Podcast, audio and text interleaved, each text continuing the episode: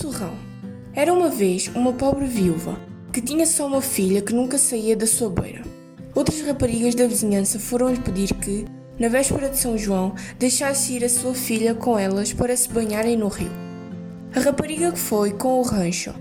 Antes de se meterem no banho, disse-lhe uma amiga: Tira os teus brincos e põe-nos em cima da pedra, porque podem cair na água.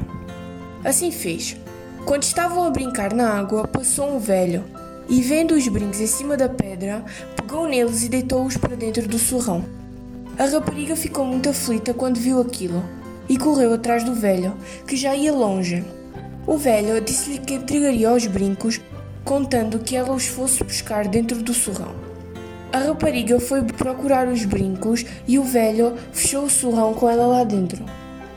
Botou-o às costas e foi-se embora. Quando as moças apareceram sem sua companheira, a pobre viúva lamentou-se sem esperança de tornar a achar a sua filha. O velho, ao passar a serra, abriu o surrão e disse para a pequena: Daqui em diante has de me ajudar a ganhar a vida. Eu ando pelas ruas a pedir, e quando disser canta surrão, se não levas com o bordão, tens de cantar por força. Toma, tento. Toda a parte por onde o velho passava, todos ficavam admirados daquela maravilha. Chegou a uma terra onde já corria a notícia de um velho que fazia cantar um surrão, e muita gente o cercou para se certificar. O velho, depois que viu, já que estavam bastante curiosos juntos, levantou o pau e disse: Canta, surrão, se não levas com o bordão.